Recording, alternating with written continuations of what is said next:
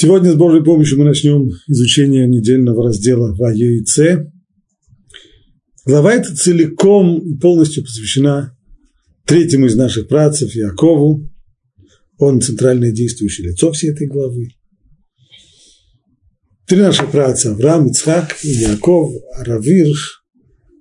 Это проводит здесь интересное сравнение. Если Авраам – это корень еврейского народа, корень, из которого все растет – Ицхак, он звено, которое соединяет корень со стволом, а вот уже ствол всего еврейского народа – это Яков, последний из трех працев. От него уже отходят ветви, колено Израиля, 12, 12 колен, но в сущности действительно ствол, основа и кар это Яков, ведь именно он, кстати, из всех трех працев, именно он дает нам, нашему народу и свое имя. Мы не называемся народом Авраам, мы называемся Ам Исраэль, народ Израиля, а это имя, которое Всевышний дал именно Яков. Поэтому в какой-то степени мы видим, что путь, по крайней мере, первые шаги пути Якова, они в чем-то напоминают первые шаги Авраама, то, как Тора нам представляет, Авраам начинает свой путь со слов «Вайом Рашем Авраам лех леха мерцеха умимолодитха» иди себе, иди себе из своей страны, из дома своего отца, от своей родни, иди себе. Что значит иди себе? Многие комментаторы, и Равир в том числе, говорят, иди себе, это значит иди один. Иди один. Ты бросаешь всех, оставляешь отца, семейство, родственников, соседей, друзей, ходишь один. Отсюда начинается твоя миссия, и эта миссия, в общем-то, связана, безусловно, с тем, что необходимо оставаться одному. Весь мир по одну сторону, Авраам оказывается совершенно по другую сторону. Иди один. Точно так же и Яков сейчас уходит один. Он идет один. Но есть серьезные различия между этими уходами. Авраам, правда, он уходит по требованию Всевышнего, но он уходит в общем и целом состоятельным человеком, с женой, без детей, он бездетный, но он ходит с женой, со своими стадами, со своими учениками. Яков, он уходит не просто один, он действительно абсолютно один, он одинок, семьи у него нет, он только собирается завести семью. Да и одиночество его в том, что он, в общем-то, вынужден бежать из своего собственного дома, и в результате событий, которые произошли в ходе этого побега, у него не остается ни копейки, имущества у него никакого, и ничего, кроме его собственного, его характера, его умения, его трудолюбия, его силы, его двух рук и его качеств, честности – и преданности своему долгу, ничего кроме этого у него и нету. Так уходит третий из наших працев. Обратим внимание еще на некоторые изменения. От одного праца к другому мы видим развивается тенденция. Авраам родился за пределами Святой Земли и пришел туда. Ицхак целиком принадлежит Эрец Акодыш Святой Земли. Об этом мы знаем, что ему было в свое время запрещено выходить за ее пределы, хотя была там причина, голод, который разыгрался в стране Израиля. А вот Яков, он уже как раз человек, который хотя родился в стране Израиля, но ему вынужден, он вынужден ее покинуть. И покинуть в результате довольно тяжелых обстоятельств, когда он бежит от гнева своего брата, вынужден скрываться, брат угрожает его жизни, и вообще в жизни его в этот момент, когда он уходит, конечно, позавидовать ему вряд ли можно. Положение отчаянное. Ни копейки денег, гнев брата, все, на что он рассчитывал, он все потерял, он теряет семью, он теряет все благословения, которые он получил, и все первородство, которое он когда-то купил, они сейчас не стоят ему абсолютно ничего, он абсолютно один, и положение действительно отчаянное. Ну вот после этого предисловия можем прийти уже к тексту. И вышел Яков из Бершевы и пошел в Харан. Простое предложение. Вышел Яков из Бершевы, пошел в Харан. Раши задает здесь вопрос, даже в этом простом предложении все-таки есть излишняя информация. Зачем говорить «и вышел Яков из Бершева»? Очевидно, если он пошел, достаточно было бы написать, он пошел в Харан. Понятно, что человек, если отправляется в Харан, то он должен уйти из Бершева. Такой вопрос задает Раши. Ответ, который дает Раши, действительно, на первый взгляд, эти слова не дают дополнительной информации, а на самом деле они призваны объяснить совершенно иную вещь, а именно, что когда человек, подобный Якову, вот такой вот праведный человек, уходит из города, то весь город это ощущает. То есть в тот момент, когда, что говорит Тора, что в тот момент, когда Яков отправился в Харан, в городе Бершеве почувствовали, что он ушел. Поскольку все то время, когда праведник находится в городе, то он является собой и блеск, и величие этого города, все великолепие. То есть он, безусловно, украшает весь город. А в тот момент, когда он уходит, люди его лишаются, они это чувствуют. Кстати, обратите внимание здесь на одну важную деталь. И Яков написано про него Йошеву Алим. Это не был человек, который слонялся по городу, ни в коем случае.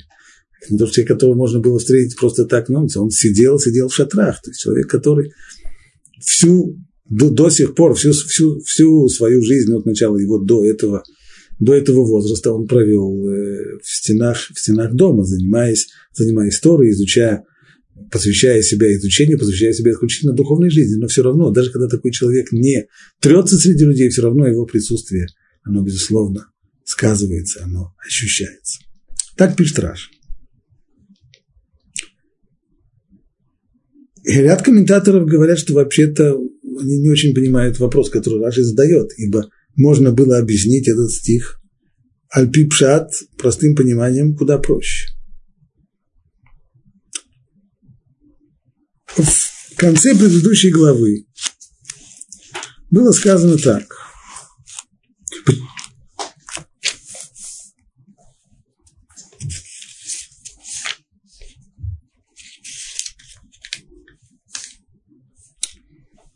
Необходимость уйти вообще в Харан была осознана матерью Я, Якова, Ривкой, и естественной причиной было то, что просто ей стало известно, что старший сын Исав носит, вынашивает планы мести, и есть серьезная угроза жизни Якова, или, по крайней мере, угроза может быть жизни даже обоих, в любом случае это может кончиться кровопролитием, и поэтому необходимо ему бежать. Это была истинная причина, правда – Поскольку она боялась того, что здесь произойдет обратный эффект, а именно сам побег Якова приведет к тому, что Исав разозлится, сработает здесь эффект на варе шапка горит, и тогда он бросится в погоню, и поэтому Ривка постаралась скрыть истинные мотивы этого бегства и представила это, отправилась к мужу, к Ицхаку, и постаралась представить уход в Харан как необходимость искать невесту, как сватовство – и тогда сказано дальше, призвал Ицхак Якова и благословил его, и повелел ему, не бери в жены из дочерей кнаанских, встань и иди в Падан Арам, в дом Бетуэля, отца твоей матери, и выбери себе оттуда жену из дочерей Лавана, брата твоей матери. Таким образом, Яков уходит в Харан, выполняя и приказ матери, и приказ отца, но они совершенно разные. Приказ матери, что главное для матери? Только уйти из дома, уйти из Бершевы. Не быть дома, поскольку дома опасно. Исав вынашивает планы вместе. Кроме того, он выполняет еще и повеление отца. А повеление отца – найти невесту. Когда хотят найти невесту, то недостаточно уйти из дома. Нужно еще прийти в то место, где невеста может быть, где, они, где, где невесты существуют. Таким образом, и вышел Яков из Бершевы, это имеется в виду, он выполняет здесь повеление матери. Но с этой точки зрения он мог оказаться в любом другом месте, спрятаться, лишь бы только Исав туда его, там его не нашел. А дальше то, что сказано, и пошел он в Харан, здесь он уже выполняет повеление отца найти себе невесту именно там, в Харане, в доме Лавана, брата его матери. Так можно было бы объяснить. Некоторые говорят еще проще. А именно, нам настолько очевидно, что если написано, что Яков пошел в Харан, то понятно, что он ушел из Бершевы. А, простите, а почему это понятно? Ну, как почему? Он жил там в Бершеве, нет? Вот ему он ушел в Бершеве. Стало быть, когда он ушел в Харан, ушел, он ушел из Бершевы. А кто сказал, что он жил в Бершеве? Совершенно верно, в Бершеве некоторое время жил. Жил Авраам. А что мы знаем по поводу Ицхака? Жил ли он в действительности в Бершеве? Мы видим, что э, когда, когда Яков уже возвращается из э,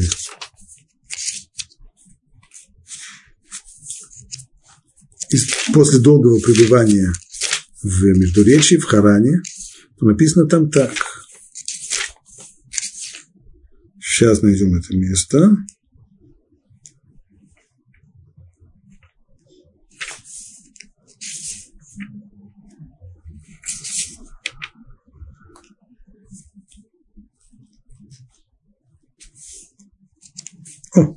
И пришел Яков к Ицхаку, отцу своему, в Мамре, в Кирьят Арба, она же Хеврон, где жили Авраам и Ицхак. Значит, в то время Ицхак жил в Хевроне, а не в Бершеве. Ну, что мы скажем? Предположим, они сначала жили в Бершеве, и оттуда Яков ушел. А тем временем, пока он находился достаточно долгое время, больше 20 лет он находился у Лавана, тем временем Ицхак переехал из Бершевы в Хеврон. Немножко натянуто, но может быть.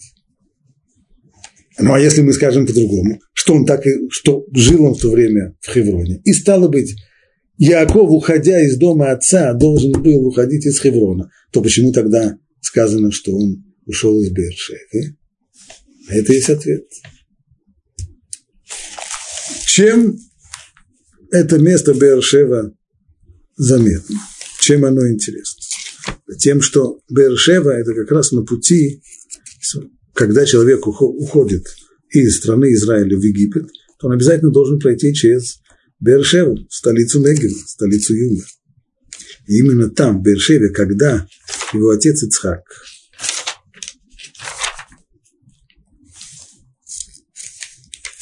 думал уходить из страны Израиля, уходить из святой земли, там написано так. Вот. Вот у нас глава Тулдот.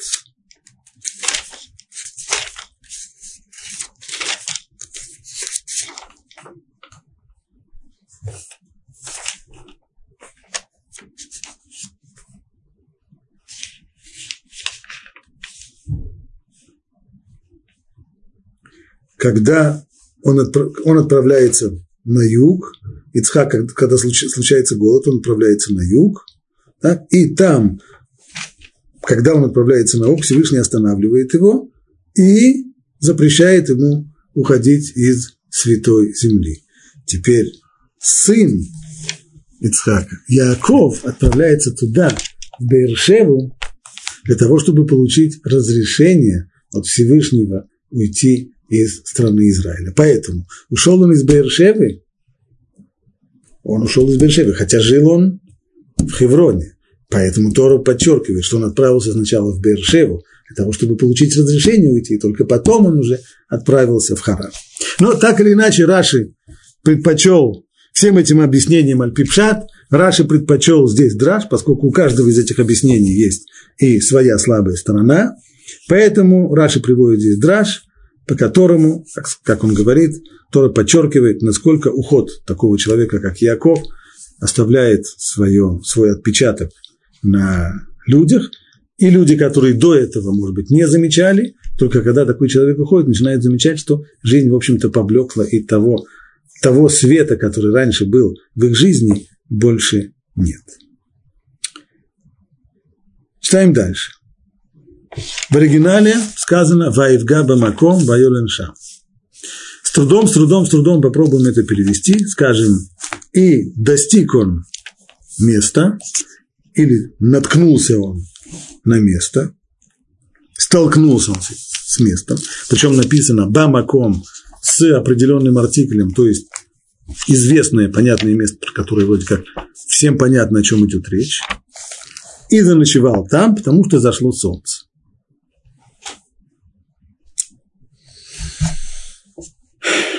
Чем идет речь? Ну, прежде всего, Раша обращает внимание, если написано «бамаком», то есть как «бе-хамаком» с «хей с определенным артиклем, значит, речь идет о каком-то месте, которое нам известно, то есть оно должно быть упомянуто раньше в тексте, каким-то образом фигурировать. Раши говорит, что такое место мы находим, в общем-то, одно в рассказе об акидации Цхак, жертвоприношении Цхака. Там написано «Ваяр это хамаком мирахок» и увидел Авраам после того, как он три дня путешествовал вокруг да около, наконец Всевышний показал ему место, где должно совершиться жертвоприношение, и написано в Яр Хамаком Мирахок, и увидел он то самое место издали. Стало быть, то самое место, определенное, известное место, Махамаком Бея Идия с определенным артиклем места, это гора Мурия, место будущего Иерусалимского храма. Стало быть, он достиг того места или столкнулся, ну, толкнулся он на это место – это то самое место. Ну, а почему тогда хорошо? Место мы еще упомянули. Но почему тогда такой вот странный глагол упомянут здесь? Ваивга бамако. Ваивга натолкнулся, столкнулся. Ну, было просто дошел он до того самого места. Этого самого места. Не нужно говорить Иерусалим, хорошо, то самое место. Мы поймем, что имеется в виду Иерусалим, гора Мурия. Ну, дошел, дошел, добрался. Почему Ваивга наткнулся, столкнулся? Раши говорит здесь, ответ Раши таков, что здесь заложена еще дополнительная информация, то, что Авраам молился, э, простите, то, что Яков молился там, и вот это само слово «ваивга», «пага», помимо того, что у него есть простое значение добраться, натолкнуться, столкнуться, есть у него еще дополнительное значение. В литературном языке оно еще означает молиться. И он приводит доказательства из пророков, что действительно Э, молить и упрашивать, э, вот, вот это слово может быть тоже выражено глаголом пага, альтингем. Значит, получается тогда, что Яков молится, и молится он именно вечернюю молитву, как сказано, и, до, и переночевал там, значит, и достиг он, наткнулся на то место, и переночевал там, потому что зашло солнце. Солнце зашло довольно неожиданно для него. И сказано, не зашло солнце, и он переночевал. Он переночевал там почему? Может быть, может быть, двигаться дальше, но солнце зашло. Все, ночуем здесь. И тогда написано, что он здесь, Ваевга, то есть мы можем понять это как молился, и он там молился. Значит, Яков молится вечернюю молитву. Это то, что я замечаю здесь не случайно, ибо наши мудрецы говорят, что каждый из братцев наших установил одну из молитв, а именно Авраам установил утреннюю молитву, как написано, и встал рано утром Авраам к тому месту, где он стоял перед Богом, а стоять перед Богом – это и есть молитва, суть молитвы – стоять перед Богом. Это раннее утро.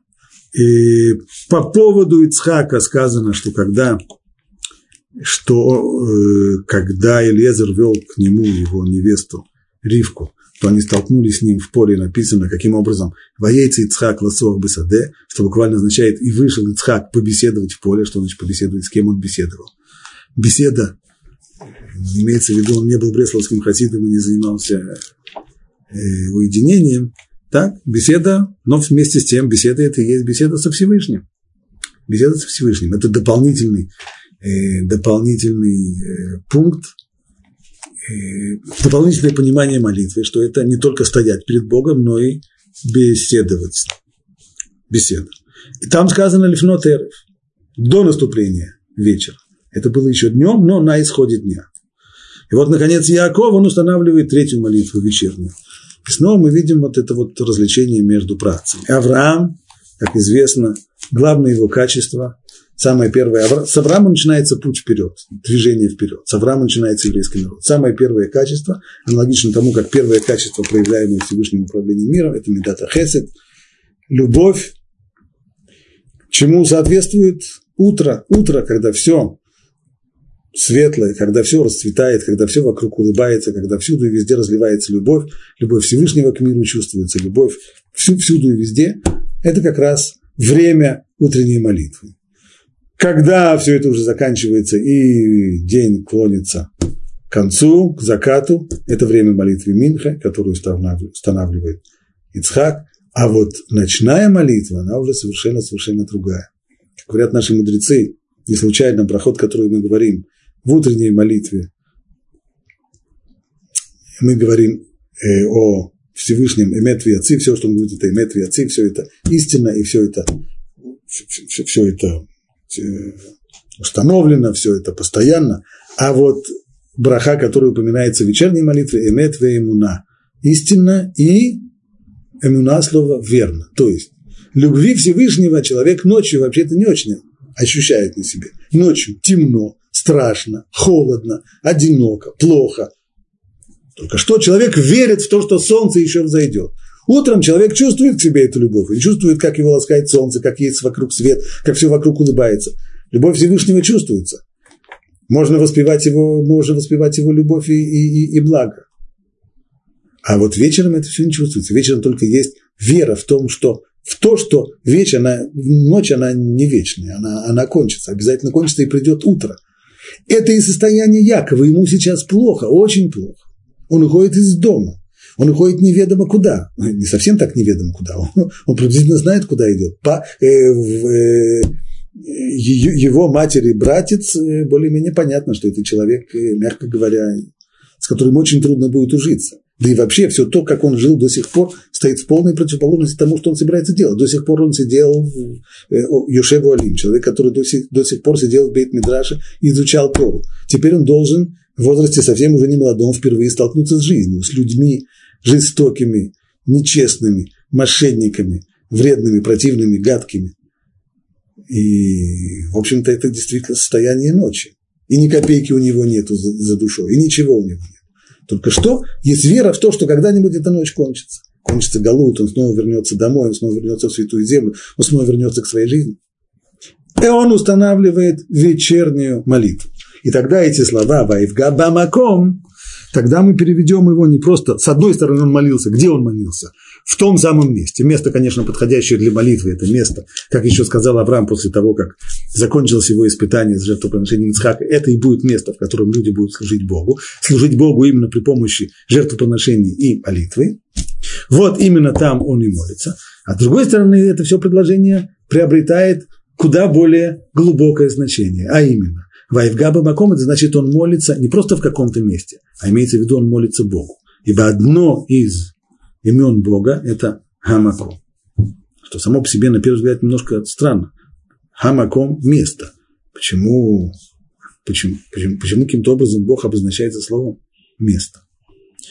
Ответ мудрецов, с одной стороны, просто, а с другой стороны, достаточно непросто это понять. Ответ мудрецов такой. Атрибут этот место означает вот что, чтобы мы не подумали, что мир – это то место, в котором есть Бог, а все наоборот. Бог дает этому миру место для существования. Слово «место» не означает э, место географическое, что вот между э, стулом и столом есть некоторое место, в которое человек может сесть не то, что значит где-то там между млечным пути, на млечном пути между большой ногой, с правой ногой большой медведицы и левой ногой малой медведицы есть какое-то место, в которое что-то там может поместиться. Речь идет совсем не другом. Место имеется в виду реальность, действительность существования. И даже в нашем языке иногда мы употребляем это, скажем, есть место или нет места. То есть таким рассуждением, таким рассуждением таким событием, таким явлением среди нас нет места. Так это значит, что такие, такое поведение или такие явления не должны быть. Значит, Всевышний не часть этого мира, никоим образом. Он вне этого мира совершенно. Он дает возможность существования этому миру. Но сам он не является никоим образом частью этого мира. Поэтому то, то, что человек, когда он молится, должен прежде всего понимать, с одной стороны, то, что он стоит перед Богом, ну, чтобы, не дай Бог, не начал представлять себе какого-нибудь э, старика, дед всевет с, длинной бородой или еще что-нибудь в этом роде. Хасвы шалом. Всевышний, он дает возможность существования этому миру. Да? Это, это то качество, которое здесь проявляется, и к нему человек, как к Всевышнему самому, и обращает свою молитву, помня при этом, что ни в коем случае Всевышний не часть этого мира, а наоборот, мир только имеет возможность существования благодаря тому, что Всевышний дает ему возможность существовать.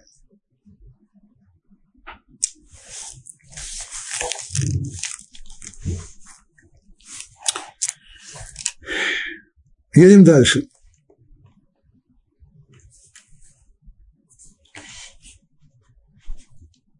И взял из камней того места, и положил себе изголовьем, и лег на том месте. Раши объясняет, что имеется в виду, что вместо подушки он э, пользовался камнями.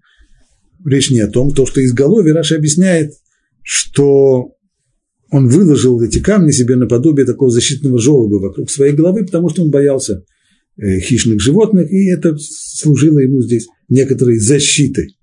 Вот что означает, что он взял эти камни и сделал их себе изголовьем. И лег на том месте. Снова, на том месте это ограничение. Когда мы говорим вот в том месте, имеется в виду в том, а не в другом. Ну, понятно, если он лег там, там, там, где он заночевал, там он и лег. Что Тора хочет здесь подчеркнуть и ограничить? И лег он на том месте. Объяснение Раши. На том месте он лег, но на протяжении 14 лет, проведенных им в доме Эвера, не ложился спать по ночам, а занимался учебой. Что имеется в виду? В конце предыдущей главы Мараши делает подсчет, он, точнее, это не его подсчет, он приводит это из Талмуда, из трактата Мегила. Там делается подсчет, поскольку Тора устанавливает соответствие дат ухода вот этого побега Якова из своего дома и смерти его дяди Ишмаэля, то вот благодаря этому соответствию мы можем выстроить хронологическую ось и понять, каким образом относятся даты друг к другу. И выходит так, что даты у нас не сходятся, а именно, смотря все даты жизни Якова и даты жизни других людей, мы видим, что нам не хватает где-то 14 лет. Куда-то исчезли 14 лет из жизни Якова, такая своеобразная черная дыра. Говорят мудрецы, это не просто так черная дыра. Дело в том, что эти 14 лет он провел в доме, в, в доме Эвера. Эвер, Шем и Эвер, его потомки, которые были, которые были людьми, распространявшими учение о Всевышнем, учение о семи заповедях, которые были даны еще Адаму, у них был свой круг учеников, у них был такой своеобразный бейт-мидраж, единственный, который существовал тогда, в тогдашнем мире. Туда, именно туда Яков и направил. Значит, получается так. Хотя он вышел из своего дома, из Бершевы или, который комментаторы говорят, из Хеврона, он не сразу отправился в Харан. Совсем не сразу.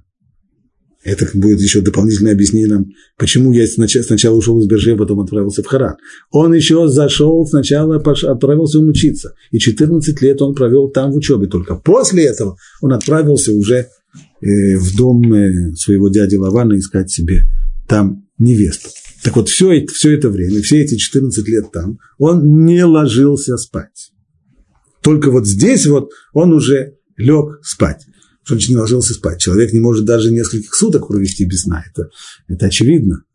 И имеется в виду вот что, что когда э, написано еще в, в ряде комментариев, у комментаторов Талмуда еще приводится, что э, люди, которые э, сидят и учатся, не прерываясь, это значит, что во время учебы, когда уже их клонит сон, то так и спят прямо, прямо на столе, опустив голову на, на руку, на, на, на локоть, еще как-нибудь, но не отправляется человек, э, переодеваясь в пижаму, э, забираясь себе на, на, на, на перину и так далее, и так далее. А спит, потому что не только что, ага, время пришло, пришло время позднее, время отправляться спать. Не время сколько, столько времени, сколько человек учится, учится, когда его тянет сон. Засыпает прямо на месте, не отходя. Так вот так вот, таким образом, Яков 14 лет, постоянно не выходя из Бейт-Мидраша, посвятил их учебе, и вот теперь после этого он уже выходит за пределы Бет-Мидраша, в тот самый жестокий и непростой очень мир, с которым ему приходится сталкиваться, и с которым ему приходится мериться силами. И вот здесь он в первый раз заснул так, как принято спать у других людей. Читаем дальше текст. «И снилось ему. Вот лестница установлена на земле. И верх ее касается неба. И вот ангелы Божьи восходят и не сходят по ней. И вот Господь стоит при нем. Это перевод на основе комментария Раши стоит при нем. А в оригинале сказано «Ницав Алав». И снова Алав, местоимение Алав можно отнести к, Авра, к, Ицха, к Якову, простите, то есть или к лестнице. То есть либо имеется в виду, что Всевышний как бы стоит на лестнице, либо он стоит над Яковом. И говорит, я Господь Бог Авраама, отца твоего, и Бог Ицхака. Землю, на которой ты лежишь, отдам тебе и твоему потомству. И будет твое потомство, как песок земной. И распространишься ты на запад и на восток, на север и на юг. И благословятся в тебе и в твоем потомстве все племена земные. И вот я с тобой, я сохраню тебя везде, куда ты не пойдешь, и возвращу тебя в эту землю, ибо я не оставлю тебя, доколе не сделаю того, что сказал тебе. Так в этом сне Яков видит пророческое видение. Пророческое видение, оно обычно и должно приходить именно во сне, не наяву. И содержание его очень даже ободрить, ободрить, должно его ободрить, когда с одной стороны мы подчеркивали, насколько в, в отчаянном положении он находится, и теперь Всевышний его благословляет, ободряет наоборот, все хорошо, я с тобой, я тебя буду, я тебя буду охранять, я буду тебя защищать, и все это продолжится, пока я тебя не верну снова, естественно, обещание вернуть тебя снова на свою землю, все будет в порядке. И даже то благословение, которое было когда-то сказано Аврааму, оно повторяется здесь, благословя, благословятся в тебе и в твоем потомстве все племена земные, это было сказано Аврааму, когда тут начал свой путь, лех леха, иди себе, и повторяет это Всевышний ему. Все хорошо. Но вот что означает само это видение, лестница? Что за лестница? И, и, наконец, то, что спрашивают э, наши мудрецы, Раша приводит этот вопрос, это вопрос, который здесь центральный, а почему эти самые ангелы, они сначала поднимаются, а потом спускаются? По идее, так мы представляем себе, ангелы, они же как-то, не на небесах, они не на тучках сидят, так? Но они, все, что относится к небесам, имеется в виду высший мир. Так вроде, вроде бы ангелы, по идее, должны спускаться поначалу, а потом подниматься. Почему же в этом видении ангелы сначала поднимаются, а затем опускаются? Вот эти вопросы. Существует масса объяснений этого видения. Понятно, что чем, а, чем видение более э, более странное, более, более непонятное, тем больше комментариев, тем больше объяснений оно вызывает. А уж тем более такое символическое видение вот этой самой лестницы, установленной на земле и достигающей головой до небес. Прежде всего, несколько деталей обратить внимание на то, что сказано, что лестница установлена на земле. Ну, стоит. Кто-то здесь забыл лестницу. Она не просто стоит, она установлена. То есть, стоит, просто стоит. Почему стоит, не знаю почему. А установлен, это значит, кто-то ее поставил с определенной целью. Кроме того, установлено на земле – это так по-русски, а в оригинале там выражение чуть иное и действительно непростое. Муцав, сула муцав арца. Слово арца значит не на земле, а по направлению к земле. То есть лестница установлена по направлению к земле. Потом тому, что как, кто, если кто-нибудь будет спускать лестницу с неба, так, то она будет идти. То есть ее не, не с земли ее подняли до небес, а установили ее с небес к земле. То есть есть связь между небом и землей. И связь это лестница. А лестница установлена свыше. Не с неба на землю, а та воля, воля того установлена, значит, кто-то по своей воле, по своему желанию ее поставил. Стал быть, воля, которая поставила эту лестницу здесь, она находится над землей. Она-то на небесах, она свыше. И верх ее, этой лестницы, касается, верх ее касается неба. То есть она предназначена не для того, чтобы спускаться с небес на землю, а наоборот, именно для того, чтобы эту лестницу спускают сверху вниз, для того, чтобы по ней подниматься снизу вверх. Но что же все-таки, в чем символика этой лестницы, как ее определяют э, комментаторы. Раши говорит так. Почему вначале поднимаются ангелы, а затем опускаются? Ангелы, сопровождавшие Якова в земле Израиля, в святой земле, они не выходят за ее предел. Поэтому они взошли на небо. Ангелы-покровители, ангелы-хранители, которые сопровождают праведника всюду и везде, но эти ангелы ограничены. Ангелы, относящиеся к святой земле, они за пределы святой земли не выходят. Поэтому здесь происходит некоторая смена караула. Те ангелы, которые сопровождали его до сих пор в святой земле, они поднимаются на небо, а с неба спускаются ангелы, которые способны оказаться и за пределами святой земли, и в других местах, они теперь будут его сопровождать. Ну, немножко странно, что это, по, идее, такая смена караула должна была произойти где-то на границе, там, где кончается святая земля, а здесь это происходит совсем даже не на границе. Ведь если мы вспомним, что Раши говорил по поводу того места, где он заночевал, это просто Иерусалим. Иерусалим – самый центр, уж самый центр Святой Земли. Но вместе с тем, как объясняют это, э, есть такое, одно из объяснений, оно вот какое. В тот момент, когда человек намеревается, человек, он не там, где находятся его ноги. Человек, он там, где находится его сознание там, где находятся его мысли. Человек, который планирует уехать из Святой Земли, хотя телом он еще находится в Святой Земле, но он уже по направлению, он уже, он, он, он уже уходит. Поэтому ангелы, которые до сих пор его сопровождали, ангелы Святой Земли его уже не сопровождают. К нему уже приходят на ангелы зарубежные. И наоборот, когда Яков возвращается, написано снова, и встретили его встретили его ангелы. Где они встретили его? То место Яков называет Маханаем. Это место за пределами Святой Земли. Значит, когда человек возвращается, он еще телом находится, ногами он еще ступает по, по земле за границей. Но поскольку он направляется в Святую Землю, то ангелы уже выходят ему навстречу. Это уже ангелы. Там происходит еще раз смена караула, когда, когда приходят ангелы Эрцисраил. Так объясняет Раш. Это драж. Харамбан объясняет все это видение Бепшат.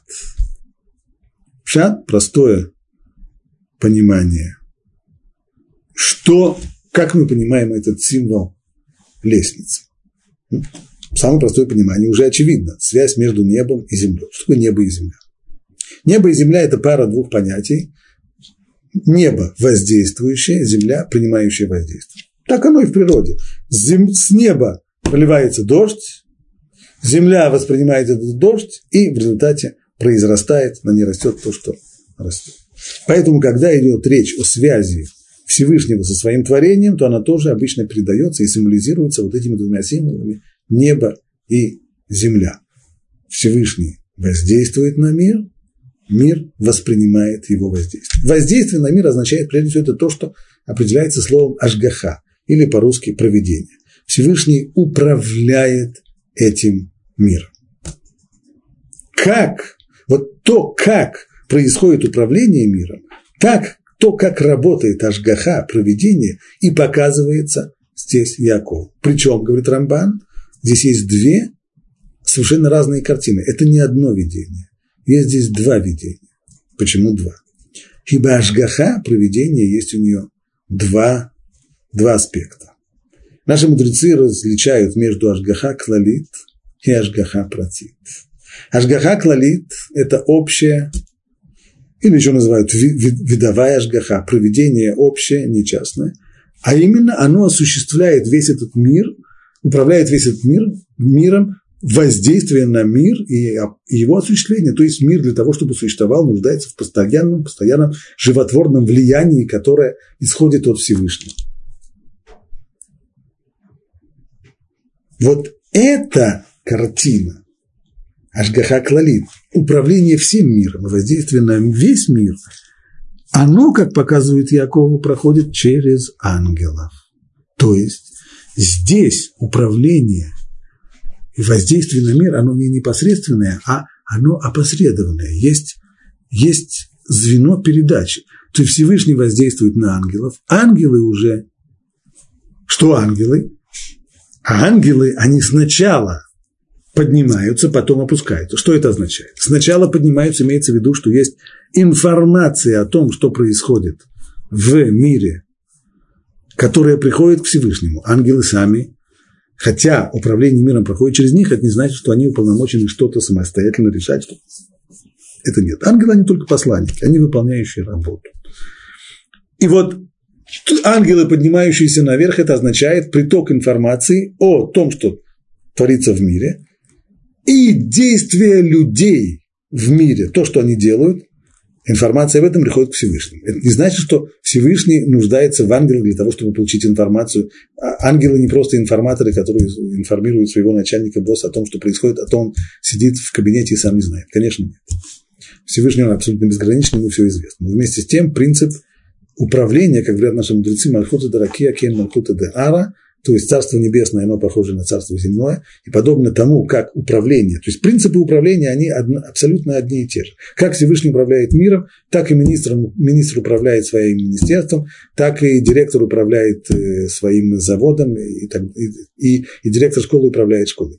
Принцип один. Прежде всего, должен, должно, должна приходить для того, чтобы управлять, необходима информация, приходящая о том, что происходит, приходящая к тому, кто принимает принимает решение. И вот этот, этот приход приток информации, его и символизируют ангелы, поднимающиеся снизу вверх.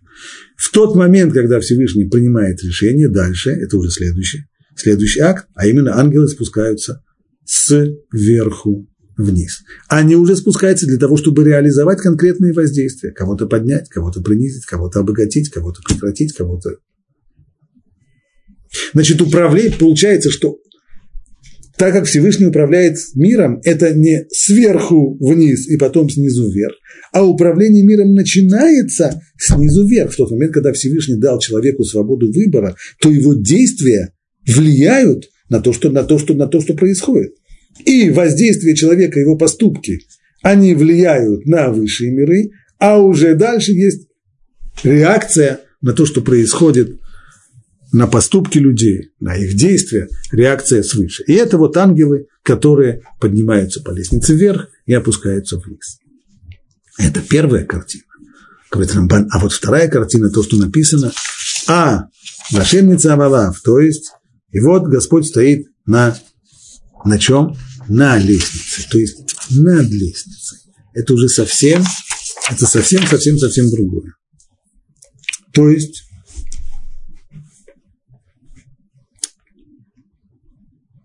Всевышний, причем написано, что он стоит на лестнице, и он обещает, что он обещает Якову, землю, на которой ты лежишь, я дам тебе и твоему потомству, и будет твое потомство, как песок земной. И распространишься на запад и на восток, на север и на юг, и благословятся в тебе, и в твоем потомстве все племена земли. И вот я с тобой, я сохраню тебя везде, куда ты пойдешь, и возвращу тебя. Это уже картина символизирует второй аспект, а именно Ашгаха против. Ашгаха против то, что называется детальный надзор, проведение личное, детальное, а оно, по утверждению Рамбана, в целом ряде мест, и так, кстати, считает Рамбам Мурен Лухим, оно относится именно к праведникам, к большим праведникам. То есть, если весь остальной мир, он управляется посредством ангелов, и воздействие на этот мир проходит через ангела, то что касается охраны, опеки над таким человеком, как Яков, она личная, без всяких ангелов. Всевышний опекает Якова лично.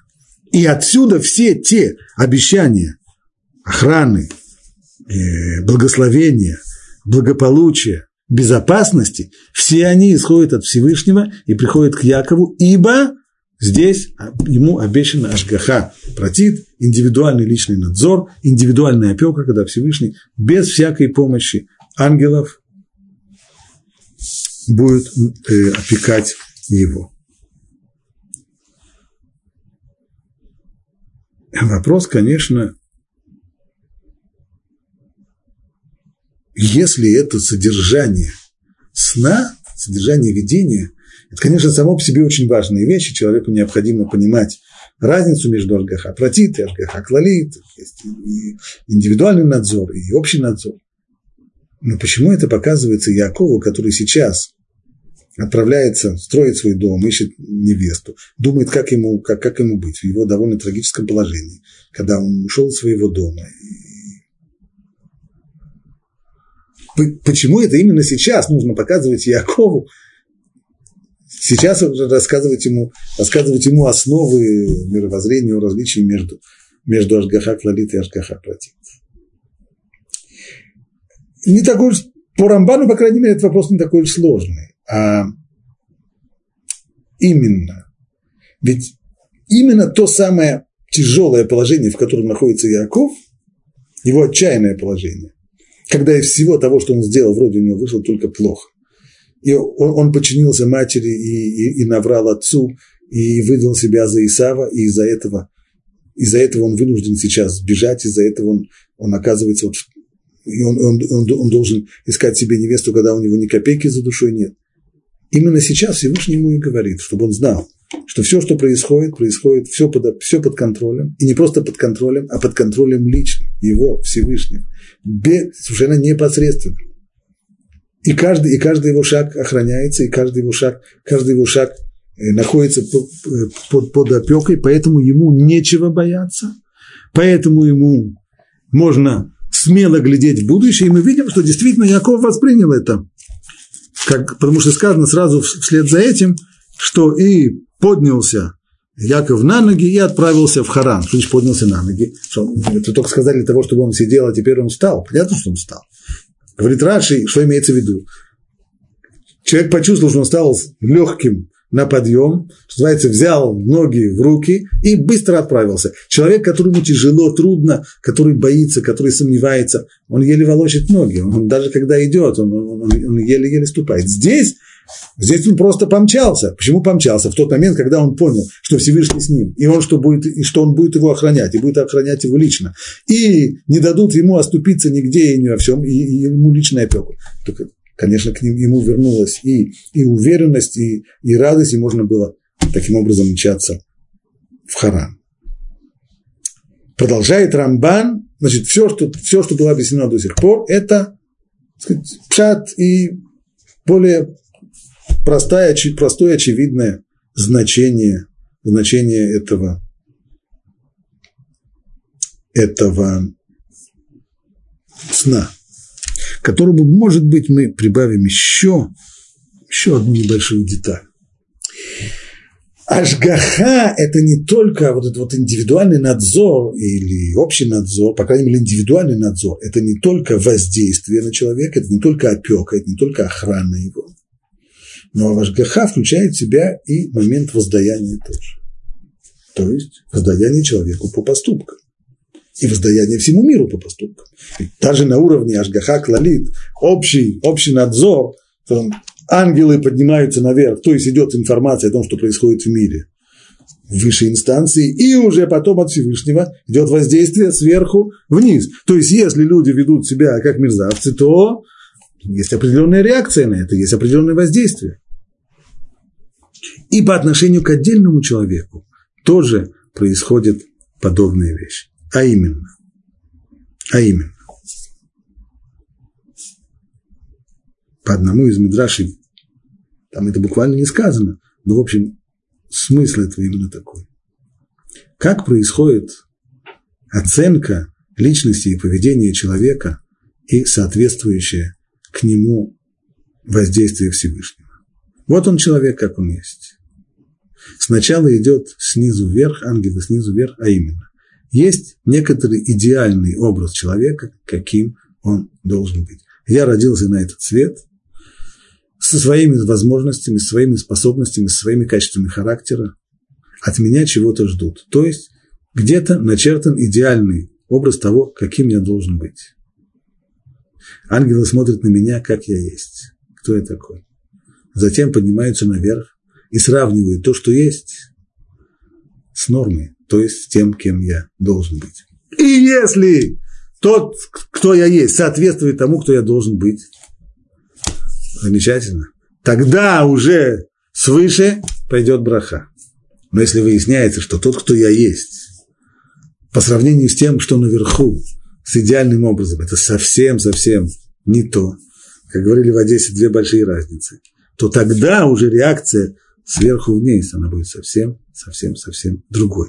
И, как известно, никто не будет требовать от меня, чтобы я был каким-то большим праведником. От, меня требует, чтобы я был собой. Но что значит собой? Тем, кем я могу быть. Есть определенный идеальный образ тем, кем я могу, способен и должен быть. И если я этому не соответствую, а это именно направление снизу вверх, тот, кто я есть сейчас, соответствую ли я тому, кем я должен быть, то тогда уже вниз пойдет реакция совсем-совсем не та, которую хотелось бы. Ну, а дополнительное значение, говорит Рамбан, это то, что сказано в Мидраше, Мидраш Танхума. Сказал Раби Шмуэль от имени Раби Нахмана. Вот ангелы Божьи восходят и спускаются. Это ангелы языческих народов. То есть у каждого народа есть свой ангел-покровитель. Вообще все, любой предмет в материальном мире имеет то, что он предмет материальный, это только его материальная оболочка. Но у каждого предмета есть его духовный корень. Так вот, когда мы говорим не о предметах, а о таких явлениях, как народ, у них тоже есть их духовный корень. Этот духовный корень называется в Медрашах ангел, покровитель, Сарей Алмот, как их называют, ангелы-покровители народов. Так вот, ангелы, которые восходят по лестнице, это и есть ангелы-покровители народов. Сказал Всевышний Яков, показал ему, как ангел Вавилона поднимается на 70 ступеней. 70 ступеней, 7, почему именно 70? 70 лет Вавилон правил, это был, стал сверхдержавой и правил миром. То есть каждая ступень – это один год. Стало быть, лестница – это лестница времени. Так. Ось времени. По этой оси времени Вавилон поднимается на 70 ступеней и спускается. Ничто не вечно в мире, власть сверхдержав, она тоже ограничена, даже та сверхдержава, которая наводила жуть и страх на весь мир, кончается. Ангел Мидии, союз медийцев и персов, который сменил Вавилонян, ангел Мидии, ангел-покровитель медийцев, поднимается на 52 ступени, и снова падает. Они тоже ушли. Владыка Греции поднимается аж на 100. А ангел Эдома, то есть Римской империи, поднимается, поднимается, поднимается, и неведомо сколько, и он не спускается. Тогда страх объял Якова, и он сказал, владыка мира, так что же, неужели же этот никогда не спустится? И ответил Бог словами пророка Ермия, а ты не бойся, раб мой Яков, не страшись, Израиль. Даже если бы увидел ты, как он поднимается, сидит у меня, до самого-до самого верху, и оттуда я его спущу. Автор этого Мидраша, который живет в э, эпоху римского владычества, понятно, он представляет, что, что он здесь видит.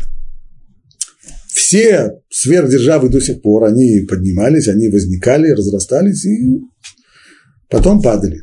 Но Римская империя разрастается, разрастается и поднимается, и поднимается, и конца и края не видно. Она, она, она все продолжается, и продолжается, и продолжается. А да ее наследники, они и до сих пор управляют миром.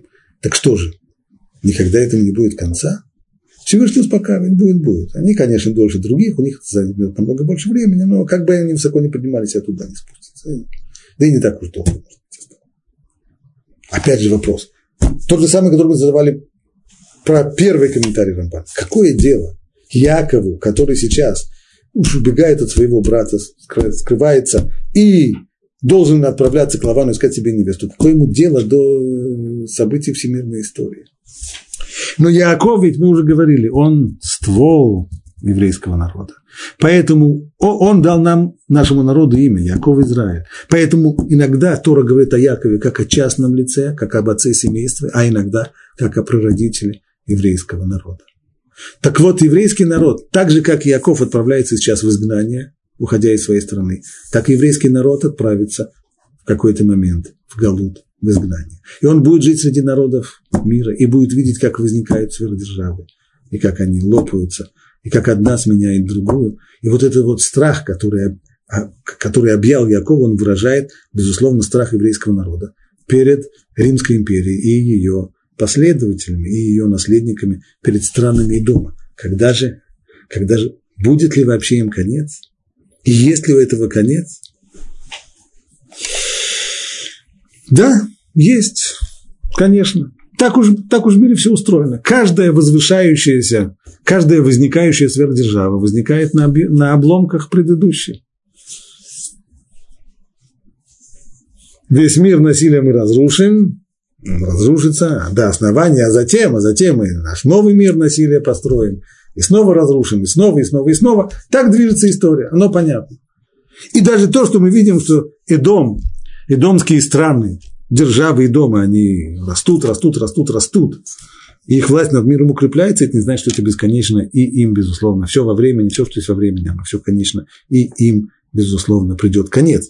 Только конец тоже интересно. Если предыдущие сверхдержавы, они погибают от рук человеческих, то есть каждая новая возникающая держава растаптывает предыдущую и устраивается на месте предыдущей, то вот э, с Идомом это так не произойдет. Э, как сказано Всевышний, он ее скинет, он ее сбросит с самой, самой высокой ступеньки, ступеньки лестницы. Но это обязательно произойдет. Почему? Да потому что над всей этой лестницей, то есть над всей этой осью времени стоит Всевышний, хозяин истории, тот, кто управляет этой историей, тот, кто управляет и на основе моральных принципов, поэтому и домскому этому ангелу, ангелу покровителей дома, и ему придет время слететь с этой лестницы, и его власти придет конец, и все это Иакову, еврейскому народу, который отправляется сейчас в Галут, долгое знание, все это ему нужно знать, и все это надо ему учесть. Так соединяются вместе в одном сне символические картины, касающиеся и лично Якова, человека, и Якова, прародителя еврейского народа, и понимание о том, как работает Ашгаха, как работает управление миром, и в аспекте всего мира Ашгаха клалит, и Ашгаха платит, индивидуальный надзор, и творение истории, все это в одном, в одном сне. И, как я сказал, существует много объяснений. Мы пока привели только всего лишь два, Раши и Рамбана, но, думаю, имеет смысл привести еще одно объяснение, на него сегодня у нас нет времени, и его уже мы перенесем на следующий раз в следующем уроке. На этом мы сегодня закончим.